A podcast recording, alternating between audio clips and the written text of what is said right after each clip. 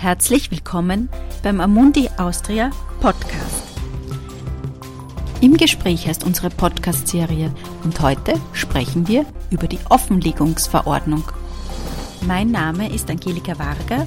Ich arbeite bei Amundi Austria im Marketing-Team und ich freue mich, Angelika Greiner, Projektmanagerin bei Amundi Austria, begrüßen zu können. Marketinginformation. Bitte lesen Sie den Prospekt und das Basisinformationsblatt, bevor Sie eine endgültige Anlageentscheidung treffen. Ich begrüße Angelika Greiner, Projektmanagerin bei Amundi. Guten Tag.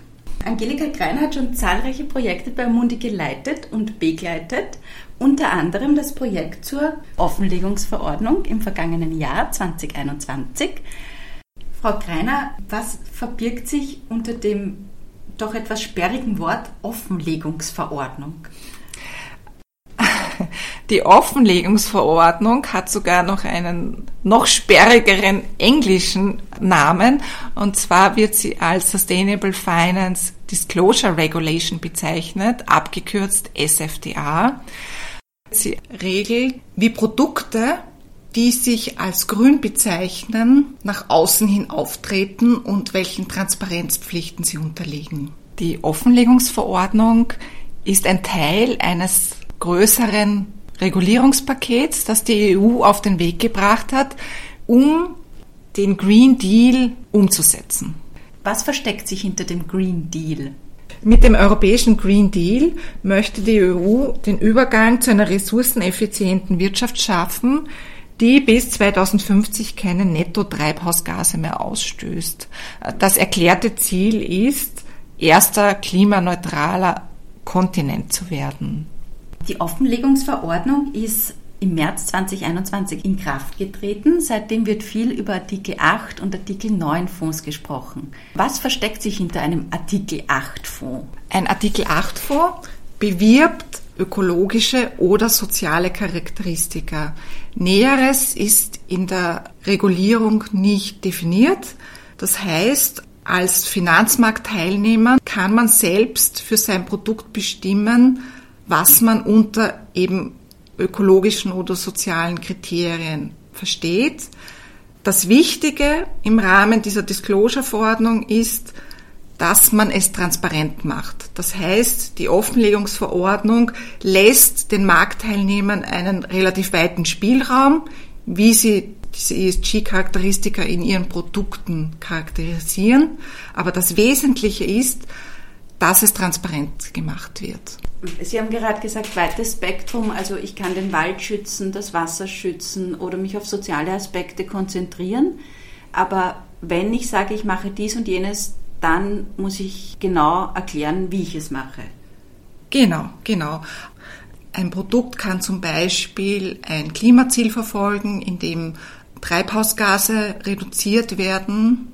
Ein Beispiel wäre Schutz von Meer und Wasser, Übergang zu einer Kreislaufwirtschaft, Schutz der Biodiversität. Natürlich kann man auch soziale Ziele anstreben. Da geht es zum Beispiel um Arbeitnehmerbelange, All das wären Ziele oder Charakteristika, die man mit den Investments in einem Fonds anstreben kann. Dann haben wir auch die sogenannten Artikel 9 Fonds. Was bedeutet Artikel 9? Bei den Artikel 9 Fonds, die ja auch als dunkelgrün bezeichnet werden, sind die Maßstäbe, die man hier ansetzt, strenger. Die nachhaltigen Investments, die man in einem Artikel 9 Fonds anstrebt, sollen die anderen ESG-Aspekte nicht nachteilig beeinflussen. Und dieses Prinzip wird äh, das Do Not Significantly Harm Prinzip genannt. Ein plakatives Beispiel dafür wäre ein Photovoltaik produzierendes Unternehmen, das heißt, dieses Unternehmen verfolgt ein ökologisches Ziel. Wenn also dieses Unternehmen unter Umständen produzieren würde, die die Menschenrechte verletzen würden, das würde dem sozialen Aspekt des ESG widersprechen. Und die für nachhaltige Investments ausgewählten Unternehmen müssen auch den Grundsätzen der guten Unternehmensführung entsprechen. Das bezieht sich wiederum auf das G aus ESG. Sie haben dunkelgrün erwähnt. Was versteckt sich hinter dieser Farbenlehre? Bei den Artikel 9 Fonds ist die Erwartung hoch und es sind wirklich nachhaltige Investments, wo es auch eine Möglichkeit gibt, dieses zu messen, in den Artikel 9 Fonds enthalten. Daher werden sie als dunkelgrün bezeichnet. Bei Artikel 8 Fonds gibt es keine nähere Erläuterung, wie diese aufzubauen sind. Das heißt, es ist ein sehr weites Spektrum an Investments möglich und daher werden diese Produkte als hellgrün bezeichnet. Was ist mit Fonds, die nicht ausdrücklich als nachhaltig deklariert werden? Auch diese Fonds werden in der Offenlegungsverordnung in die Pflicht genommen.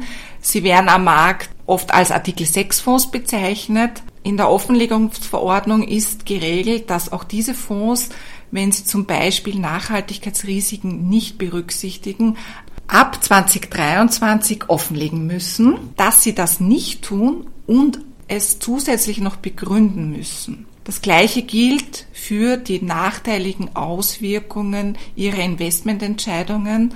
Auch da müssen diese Produkte offenlegen, explizit sozusagen in ihren Fondsprospekten darlegen, dass sie diese nachteiligen Auswirkungen nicht berücksichtigen und auch begründen, warum sie dies nicht tun.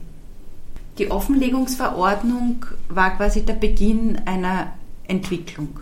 Genau, das stimmt. Im März letzten Jahres ist mal der erste Teil in Kraft getreten. In den Prospekten wurden generische Texte aufgenommen, die auf alle diese Anforderungen der Offenlegungsverordnung sozusagen eine Antwort gegeben haben. Es wurde noch ein weiteres Dokument erlassen, das sind die Regulatory Technical Standards. Das ist ein Dokument, das die Offenlegungsverordnung weiter konkretisiert. Dieses Dokument enthält unter anderem Vorlagen, wie zukünftig die Fondsdokumente auszusehen haben. Das heißt, für alle europäischen Fonds wird es zukünftig ein Dokument geben, das für alle Fonds gleich aussieht, wo bestimmte Aspekte, die eben in der Offenlegungsverordnung erwähnt sind, berücksichtigt werden, was es dem Kunden leichter machen wird, diese Produkte zu vergleichen. Die SFDA, also die Offenlegungsverordnung, sieht vor, dass die Fonds in den vorvertraglichen Informationen, das sind die Prospekte, in den Fondsprospekten darlegen, welche Ziele sie anstreben. Andererseits sieht die Offenlegungsverordnung auch vor, dass in den Rechenschaftsberichten der Fonds nach Beenden eines Rechnungsjahres darüber zu informieren ist, in welchem Ausmaß diese Ziele, die der Fonds angestrebt hat, auch tatsächlich erreicht wurden. Also Artikel 8 und Artikel 9 sagen etwas über die Charakteristik eines Fonds aus und welche Ziele er verfolgt, aber über die Wertentwicklung naturgemäß nichts. Das stimmt. Die Bezeichnung Artikel 8 oder Artikel 9 Fonds bezieht sich nur auf die ESG-Aspekte, die in einem Fonds enthalten sind. Die Performance jedoch kann wie bei jedem anderen Finanzprodukt schwanken. Die SFDA gilt für wen? Die Offenlegungsverordnung ist anzuwenden von allen Finanzmarktteilnehmern und gilt für alle auf dem europäischen Markt angebotenen Produkte. Frau Greiner, ich danke Ihnen für das informative Gespräch. Vielen Dank für die Einladung. Marketingmitteilung. Die Inhalte dieses Podcasts stellen weder ein Angebot, Empfehlung oder Aufforderung in Investmentfonds, Wertpapiere, Indizes oder Märkte zu investieren, noch eine Finanzanalyse dar. Sie dienen insbesondere nicht dazu, eine individuelle Anlage oder sonstige Beratung zu ersetzen. Jede konkrete Veranlagung sollte erst nach einem Beratungsgespräch erfolgen. Informationen zu nachhaltigkeitsbezogenen Aspekten finden Sie unter www.amundi.at Privatkunden Nachhaltig-investieren Ueberblick. Investitionen in Finanzmärkte bergen Risiken. Bitte informieren Sie sich auf amundi.at. Stand der Informationen März 2022.